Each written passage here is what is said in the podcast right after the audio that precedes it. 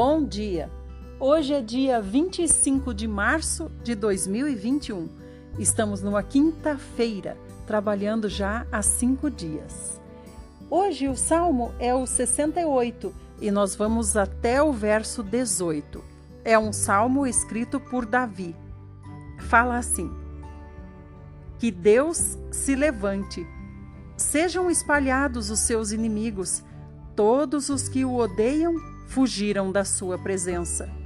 Que o Senhor espalhe os seus inimigos como o vento leva a fumaça. Os pecadores desaparecem da presença de Deus, como a cera se derrete no fogo. Os justos, ao contrário, sentem prazer e cantam de alegria na presença do Senhor, exultam e ficam cheios de alegria. Cantem a Deus, louvem o seu nome com salmos. Deem honra a quem cavalga sobre as nuvens, seu nome é Senhor. Alegrem-se na sua presença, pois ele é o pai dos órfãos, ele faz justiça às viúvas.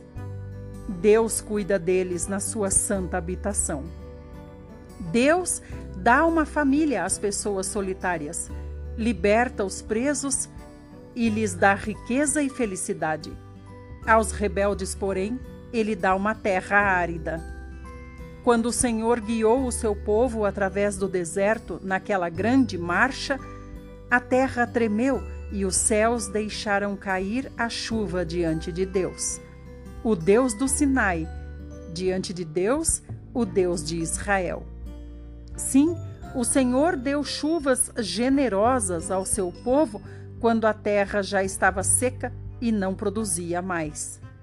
Então Israel viveu tranquilo em sua terra, porque a sua grande bondade o Senhor deu casa e alimento aos pobres. O Senhor deu uma ordem e as donas de casa, em grande número, levaram as boas notícias. Reis e exércitos estão fugindo, em casa as mulheres repartem as riquezas conquistadas. Mesmo quando vocês dormem entre as fogueiras do acampamento, as asas da minha pomba estão cobertas de prata, com suas penas cobertas de ouro reluzente. Quando o Todo-Poderoso espalhou os exércitos inimigos, foi como quando cai neve no Monte Salmão. Os montes de Bazã, altos e belos, foram criados por Deus, mas ele escolheu o Monte Sião para ser a sua morada. Por que vocês, montes de Bazã, estão com inveja? Saibam que Sião será a eterna morada de Deus. Cercado por milhares de carros, o Senhor deixa o monte Sinai e vem para sua morada, no seu santo lugar. Ele subiu às alturas, levando cativos muitos prisioneiros. Recebeu homens como dádivas, até mesmo os rebeldes, e assim o Senhor Deus se fez presente no meio deles. Agora vamos para Provérbios, estamos no capítulo 11 e vamos para o verso 28. Quem confia em suas riquezas cairá, mas os justos florescerão como a folhagem verdejante. Evangelho escrito pelo Dr. Lucas, capítulo 6, a partir do verso 32 até o 49. Vocês pensam que merecem elogios só porque amam aqueles por quem são amados? Disse Jesus. Até os ímpios fazem isso. E se fizerem o bem somente aqueles que fazem bem a vocês, isso é tão extraordinário assim? Até as pessoas de má fama fazem isso. E se vocês emprestarem dinheiro somente a quem pode pagar de volta, que mérito há nisso? Até as pessoas de má fama emprestam a outras esperando receber de volta o que emprestaram. Amem seus inimigos, façam-lhes o bem emprestem a eles. Não se preocupem com o fato de que eles não pagarão de volta. Assim, a recompensa que virá do céu para vocês será muito grande, e verdadeiramente vocês serão filhos do Deus Altíssimo, porque Ele é bondoso com os ingratos e os maus. Sejam misericordiosos, assim como o Pai de vocês é misericordioso. Não julguem, e vocês não serão julgados. Não condenem, e vocês não serão condenados. Perdoem e serão perdoados. Deem aos outros e será dado a vocês. Suas dádivas voltarão a vocês em medida cheia, calcada, sacudida e transbordante. A medida que vocês usarem será usada para medir vocês. Jesus fez ainda as seguintes comparações: Do que adianta um cego guiar outro cego? ele vai cair no buraco e vai puxar o outro cego com ele. O discípulo não está acima do seu mestre, mas se ele se esforçar, poderá aprender tanto quanto o seu mestre. E por que reparar o cisco no olho do seu irmão quando você não percebe que tem uma viga no seu próprio olho? Como você pode pensar em dizer para o irmão: Irmão, eu o ajudo a livrar-se desse cisco no seu olho, quando você não pode ver a viga que está em seu próprio olho. Hipócrita, livre-se primeiro da viga do seu olho, e então você poderá ver claramente para cuidar do cisco do seu irmão. Uma árvore de boa qualidade não dá fruto ruim, nem uma árvore de má qualidade dá fruto bom. Uma árvore é conhecida pela qualidade do seu fruto. Ninguém colhe figos de espinheiros, nem uvas em árvores espinhosas. Um homem bom, de seu bom coração, produz boas obras, e um homem mau, da sua maldade, produz más obras. Porque a sua boca fala do que está cheio o seu coração. Por que vocês me chamam Senhor, Senhor, se vocês não me obedecem. Porém, todo aquele que vem até mim, ouve as minhas palavras e me obedece. É como um homem que constrói uma casa sobre um alicerce sólido, posto em cima da rocha firme. Quando vier a inundação e as águas baterem contra aquela casa, ela continuará em pé pois está solidamente construída. Porém, aquele que ouve a minha palavra e não obedece é como um homem que constrói uma casa sem alicerce. Quando as águas baterem naquela casa, cairá e será desmanchada num montão de ruínas. Até aqui. Obrigada por sua companhia. Continue firme ouvindo a palavra de Deus. Em um ano teremos ouvido a Bíblia inteira. Vamos agora para o Velho Testamento.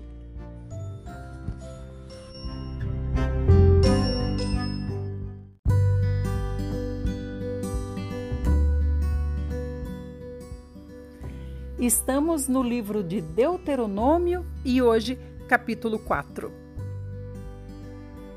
diz assim: Agora, ó povo de Israel, ouça com atenção as leis e todas as ordens que eu estou transmitindo a vocês, para as cumprirem e para que vivam e tomem posse da terra que o Senhor, o Deus dos seus pais, dá a vocês.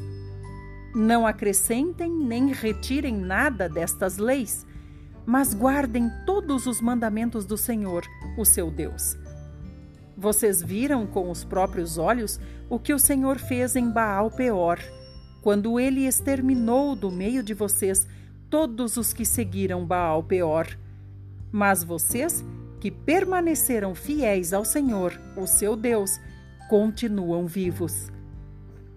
Estas são as leis às quais vocês deverão obedecer quando passarem a viver na terra que vão conquistar.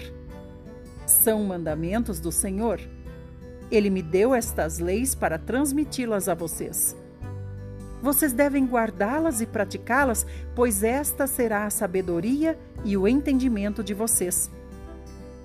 Quando as nações vizinhas ouvirem a respeito destas leis, vão exclamar: Que outro povo é tão sábio e prudente como Israel?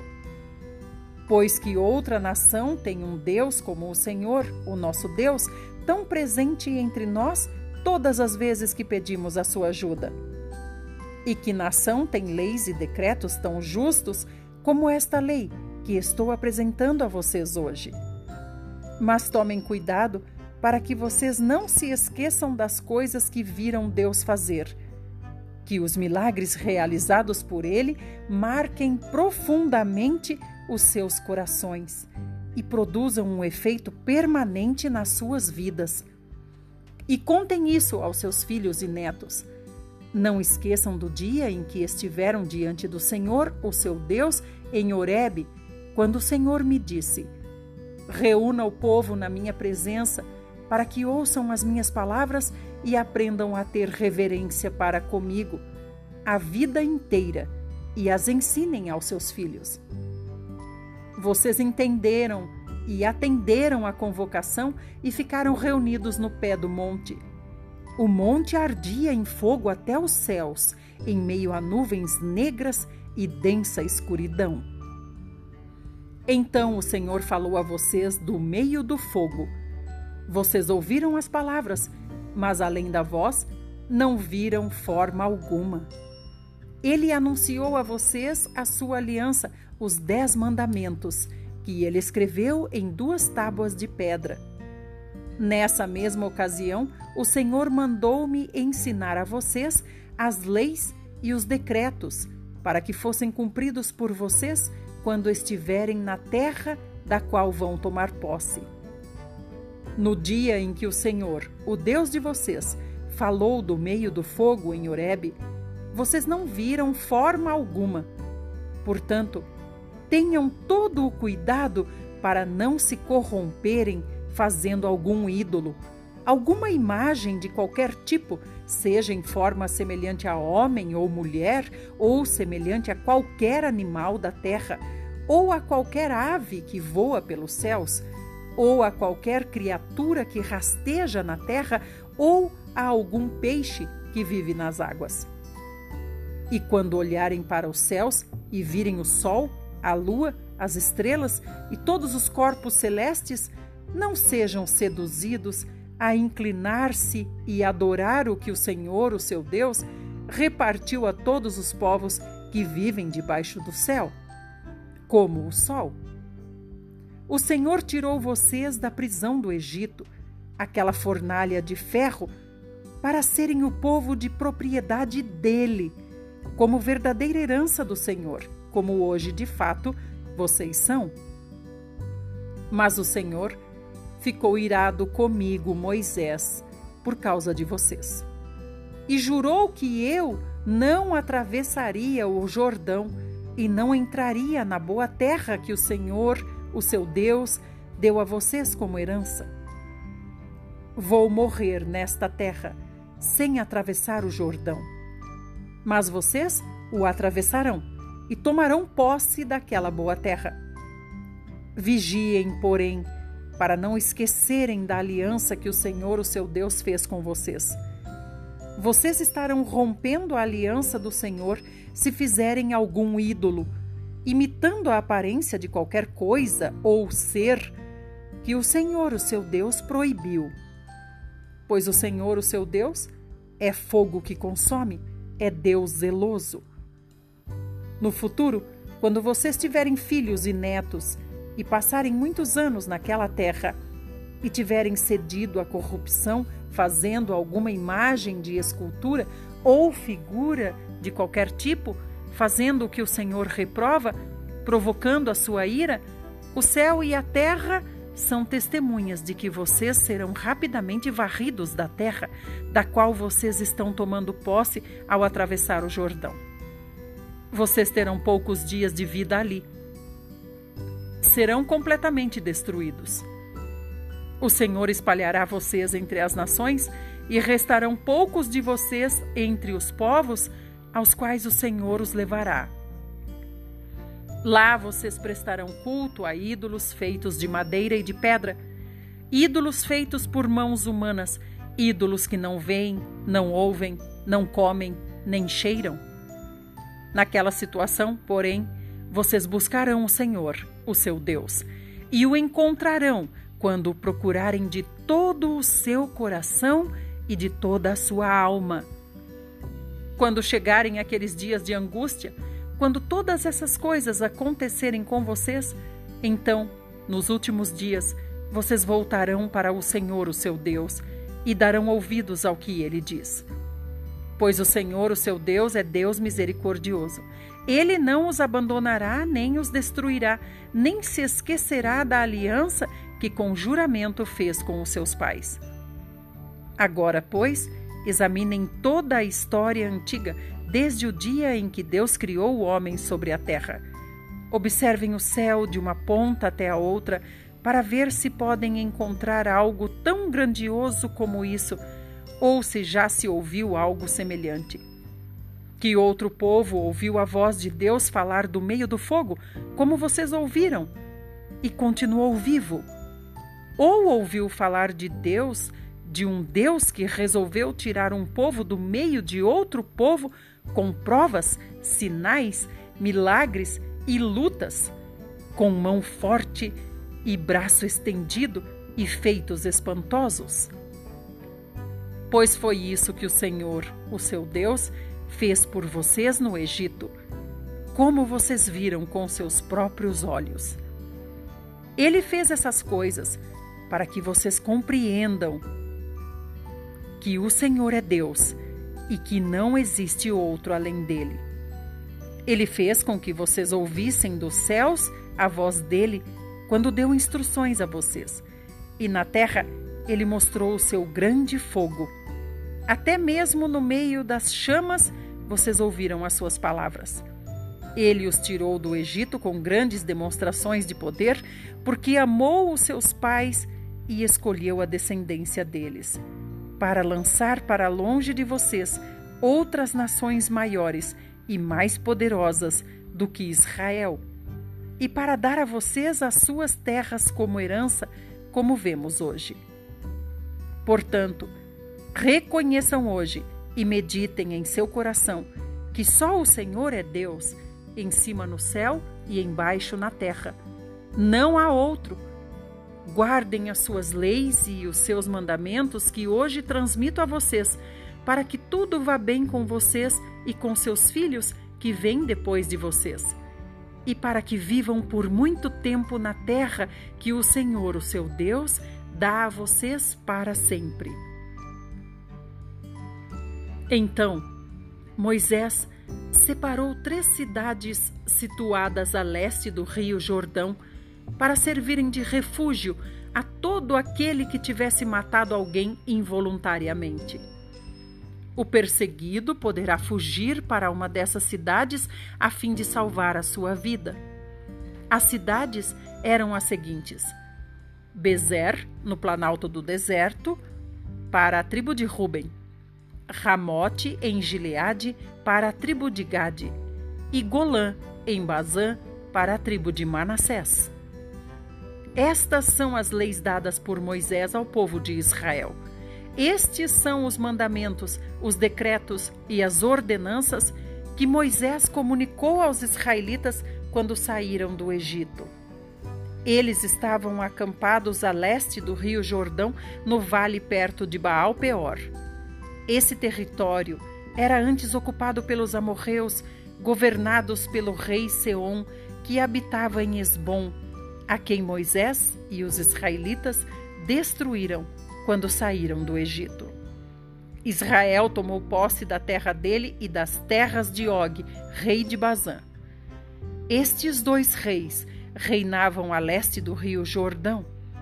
As terras conquistadas por Israel iam desde Aroer, à beira do rio Arnon, até o monte Sirion, isto é, o Hermon, e abrangia toda a Arabá a leste do Jordão, até o mar da Arabá, nas encostas do Monte Pisga. Essa é a porção de hoje da palavra de Deus. Amanhã nós nos encontraremos de novo e vamos continuar perseverantes até termos ouvido a Bíblia inteira. Se você está começando agora, não fique triste. Em um ano, da mesma forma, você terá concluído toda a Bíblia. Se você está começando em março, em março do ano que vem você termina. Continue aqui então. Eu sou Idelma Ferreira e aguardo você no meu Instagram. É só procurar por nutricionista.idelma Ferreira. Até lá!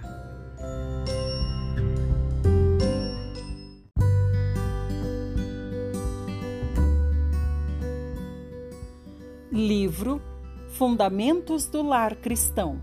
Você pode ser mais feliz em família. Tema o esforço do inimigo. Página 118. As portas que precisamos guardar. Satanás tem trabalhado continuamente para obscurecer as glórias do mundo futuro e atrair toda a atenção para as coisas desta vida aqui. Ele tem procurado arranjar as coisas de tal maneira que nosso pensamento nossas ansiedades e nosso trabalho sejam totalmente empregados em coisas temporais que passam, para que não vejamos nem reconheçamos o valor das realidades eternas. O mundo e suas preocupações têm ocupado um lugar importante, enquanto Jesus e as coisas celestiais têm tido pouquíssimo espaço em nossos pensamentos e em nossas afeições. Devemos desempenhar conscientemente todos os deveres de cada dia, mas é também essencial que cultivemos, acima de tudo, um amor santo por nosso Senhor Jesus Cristo.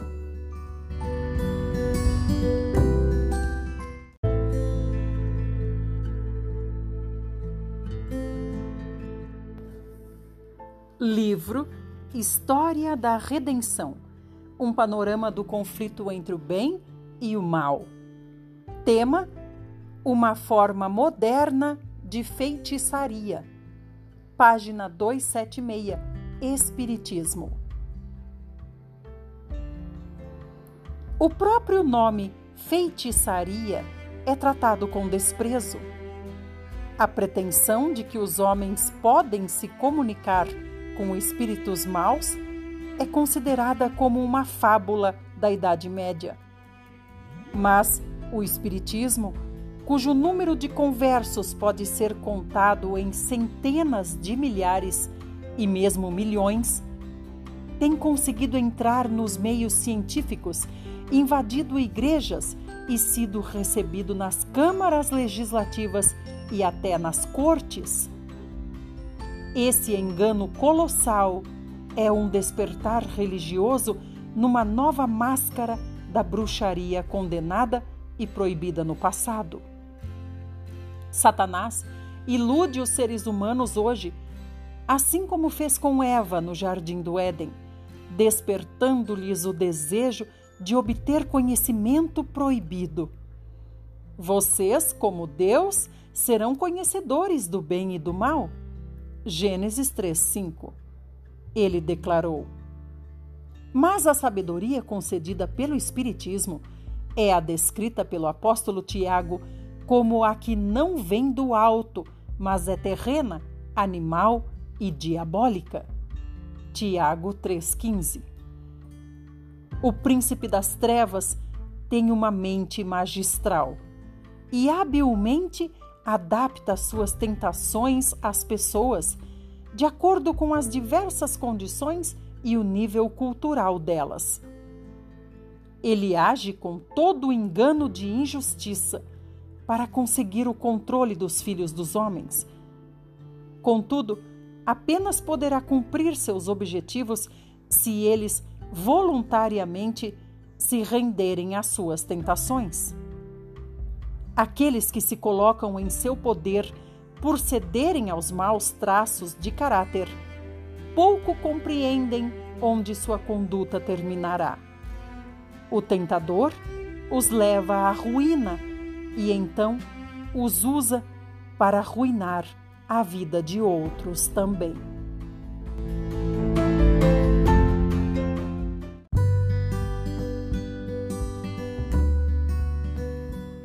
Livro Lições para o Viver Cristão.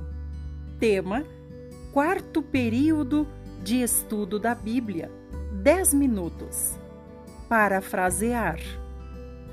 O primeiro período é de 20 minutos e é estudo por assunto. O segundo período, também de 20 minutos, é estudo de palavras. O terceiro período, já agora de 10 minutos, é coletar informações. E o quarto período que vamos falar hoje, de 10 minutos, é parafrasear. Os 10 minutos finais podem ser usados para parafrasear a Bíblia. Esse exercício é muito útil. Parafrasear a Bíblia nos leva a ver uma passagem sob novo ângulo. Parafraseando a Bíblia com palavras simples, expressamos uma passagem de forma que se possa entendê-la imediatamente. Por exemplo, digamos que você esteja realizando um estudo capítulo por capítulo do livro de Romanos. Se um adolescente disser: Li as palavras de Paulo em Romanos, mas não consigo entender nada. Você deve descobrir algumas maneiras de lhe explicar esse livro usando as suas próprias palavras. A paráfrase não é um comentário você meramente está usando suas próprias palavras para dizer o que Paulo disse, a fim de que aqueles que não as entendem possam vir a entendê-las. Para fazer isso, você precisa aprender a parafrasear a Bíblia com as próprias palavras. Pegue o livro de Romanos e procure fazer isso. Paulo escreveu as epístolas nas palavras dele. Agora, você deve tentar escrever a mesma coisa nas suas palavras. Esmere-se em fazê-lo. Faça-o adequada e inteligivelmente. Assim, você pode entender e outros irmãos, ao ler, podem entender também. Ao parafrasear, veremos o quanto conhecemos as Escrituras. Usar as próprias palavras para reiterar o pensamento dos apóstolos é uma boa maneira de se preparar para explicar a palavra. Parafrasear é o primeiro passo, explicar é o segundo passo. Primeiro, precisamos aprender a parafrasear o texto bíblico com as nossas palavras. O nosso aperfeiçoamento diante de Deus deve ser na ordem adequada. Não tente expor a Bíblia antes de aprender a parafraseá-la. Isso é muito precipitado.